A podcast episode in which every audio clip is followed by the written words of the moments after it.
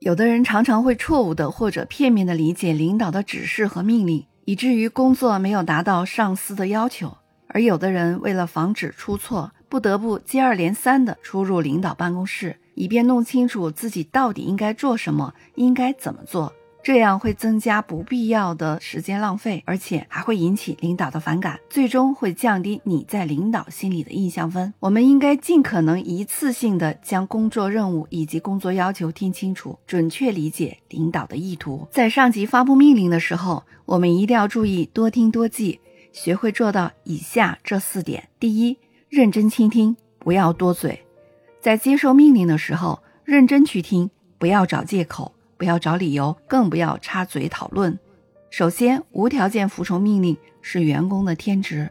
其次，员工发表意见只会打乱领导的讲话节奏，而且由于无法认真倾听，会导致遗漏很多重要信息。倾听是执行者必备的职业素养。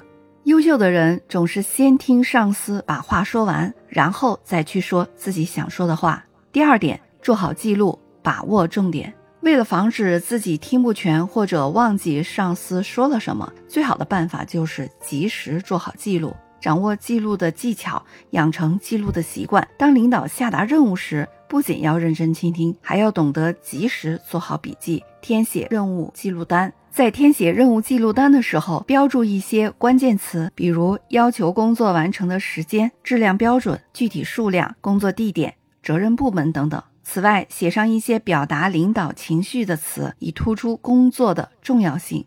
第三个要点就是要换位思考，用心理解。在接受任务的时候，应该从领导的立场和角度看待问题，从领导的语气、姿势、表情、态度上推测工作的重要性以及领导的重视程度，并较为准确地揣度领导的意图。察言观色与换位思考是我们必须掌握的必备技能。第四个要点就是要积极回应，进行确定。为了防止自己在接受命令的时候听错或者是理解错误，可以主动对上级的要求做出回应。在倾听上级的要求时，将上司的话重复一遍，然后委婉的表示这样做可以吗？这些小窍门既可以避免引起上司的反感，同时也能够得到更为肯定的答复。只有把领导的话听对了，听全了。了解了领导的真实意图，才能够将上级的理念、要求和策略真正落实到工作中去。